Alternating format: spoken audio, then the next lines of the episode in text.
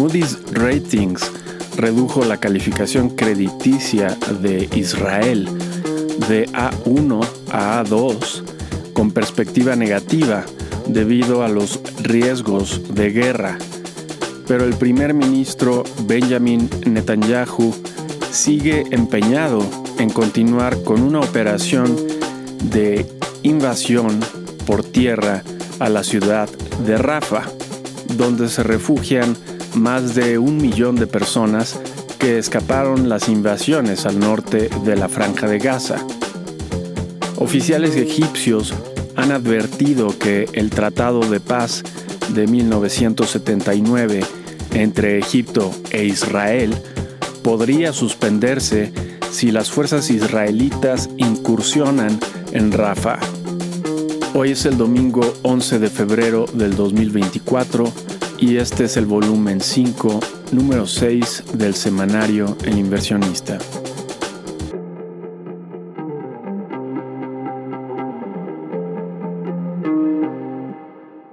En economía, China sigue cayendo en una espiral deflacionaria.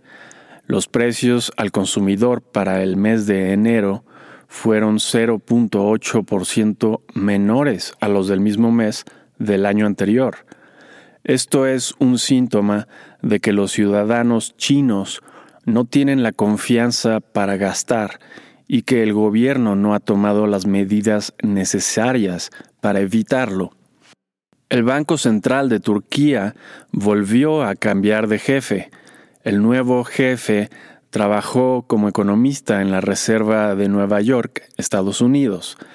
Por ello, se prevé que continúe con la política que comenzó su antecesora, manteniendo altas tasas de interés para que la inflación turca, hoy en 65% al año, comience a descender. En política, el presidente de El Salvador, Nayib Bukele, arrasó en las elecciones, reeligiéndose así por un segundo periodo, cosa que la Constitución prohibía antes de un cambio reciente. Bukele es popular porque ha reducido el crimen drásticamente. En Europa, los agricultores siguen cosechando victorias a costa de evitar el calentamiento global. La Comisión Europea rechazó una propuesta para reducir a la mitad el uso de pesticidas, además de quitar metas agriculturales existentes como parte de un plan para reducir los gases de efecto invernadero para el año 2040. En Estados Unidos se condenó por primera vez a un adulto por los asesinatos realizados por sus hijos menores. En este caso se trató de una madre en el estado de Michigan cuyo hijo asesinó a otros cuatro estudiantes.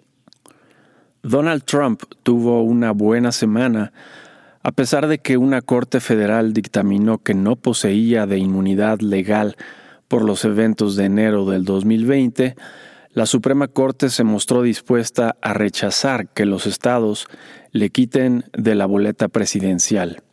Adicionalmente, una investigación hecha a Joe Biden reveló que el entonces vicepresidente facilitó documentos confidenciales a periodistas. Para rematar, el reporte criticó su pobre memoria el rey Carlos III de Inglaterra fue diagnosticado con cáncer.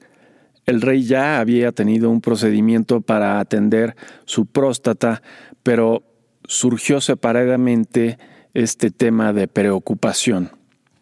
El gobierno australiano prepara una ley que dará a los empleados el derecho de ignorar los mensajes de texto y las llamadas telefónicas de sus jefes fuera del horario laboral.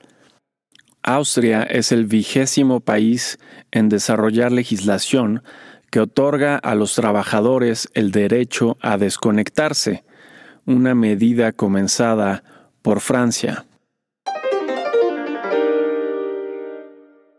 En noticias empresariales, LG Chem, la división química de la gigante tecnológica LG de Corea del Sur, acordó venderle a General Motors cerca de 19 mil millones de dólares en materiales a lo largo de varios años para la fabricación de baterías de vehículos eléctricos. ESPN, Fox y Warner Brothers Discovery acordaron formar un gigante proveedor de contenido deportivo vía streaming. Las autoridades de competencia económica seguramente tendrán que prestar atención a ello. El buscador de Internet más popular en Rusia, Yandex, será vendido por sus dueños holandeses en 5.2 mil millones de dólares a un consorcio formado por gerentes del buscador e inversionistas rusos. Es la salida empresarial más grande desde que comenzó la invasión de Ucrania. Las petroleras BP, Total Energies, Chevron, ExxonMobil y Shell reportaron altas ganancias para el año pasado, en algunos casos las mayores ganancias de la última década. Para Uber, el año pasado fue el primero con utilidades. La principal productora de chips en el mundo, TSMC, anunció que construirá una planta en el sur de Japón, con una inversión de 20 mil millones de dólares. Notas de la semana que termina. 5 al 9 de febrero. En Estados Unidos, el índice de gerentes de compra del sector servicios para el mes de enero fue más optimista, pasando de 50.5 a 53.4, un importante brinco. La balanza comercial para el mes de diciembre tuvo un ligero aumento del comercio internacional, tanto por exportaciones como por importaciones.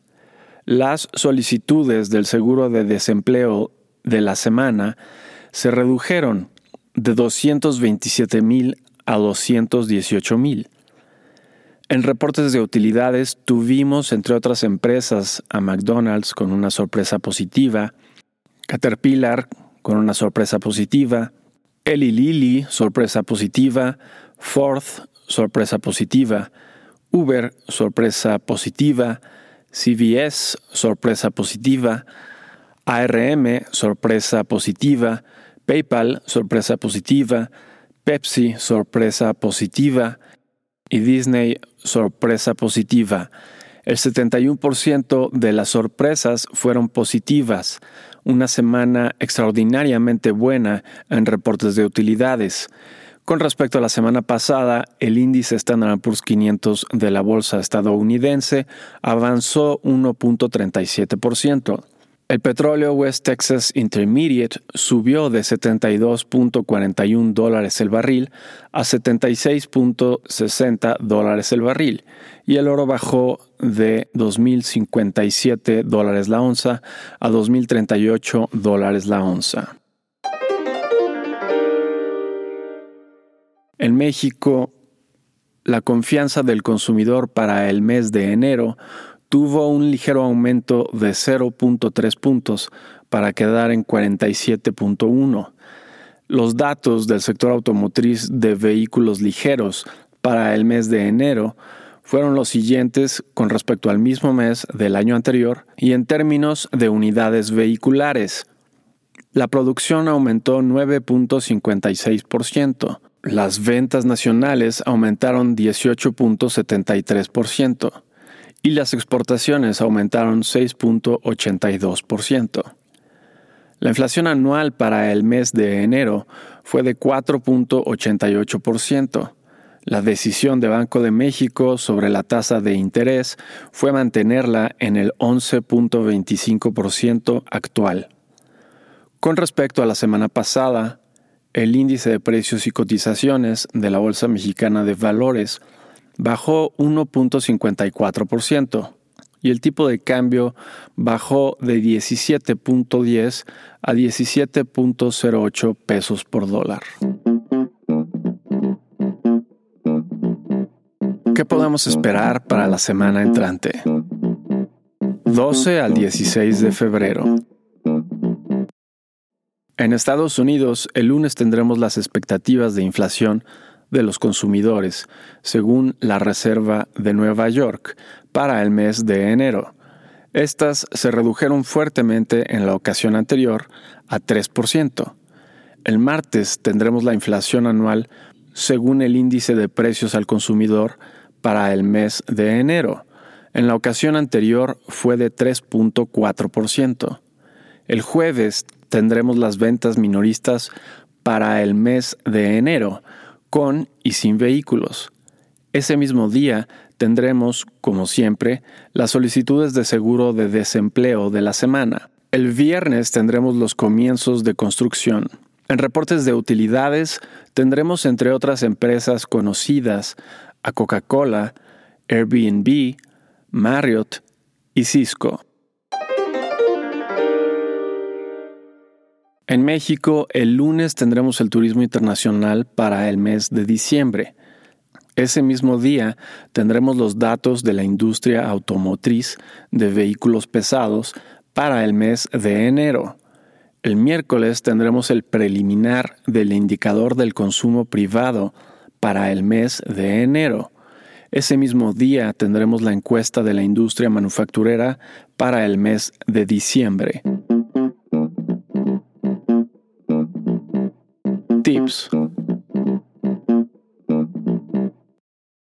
La fortuna le sonríe a Donald Trump y la probabilidad de que gane sobre Biden parece cada vez mayor. Las aclaraciones y promesas escandalosas como elevar los aranceles a China en más de 50%, parecen no asustar a los mercados, a pesar de que ya demostró su convicción en el periodo anterior habrá que tener cuidado conforme se acerque la elección de noviembre, tomando una posición ligeramente más defensiva, pues los cambios bruscos pueden entorpecer a la economía, tal y como sucedió antes de la pandemia bajo su mandato.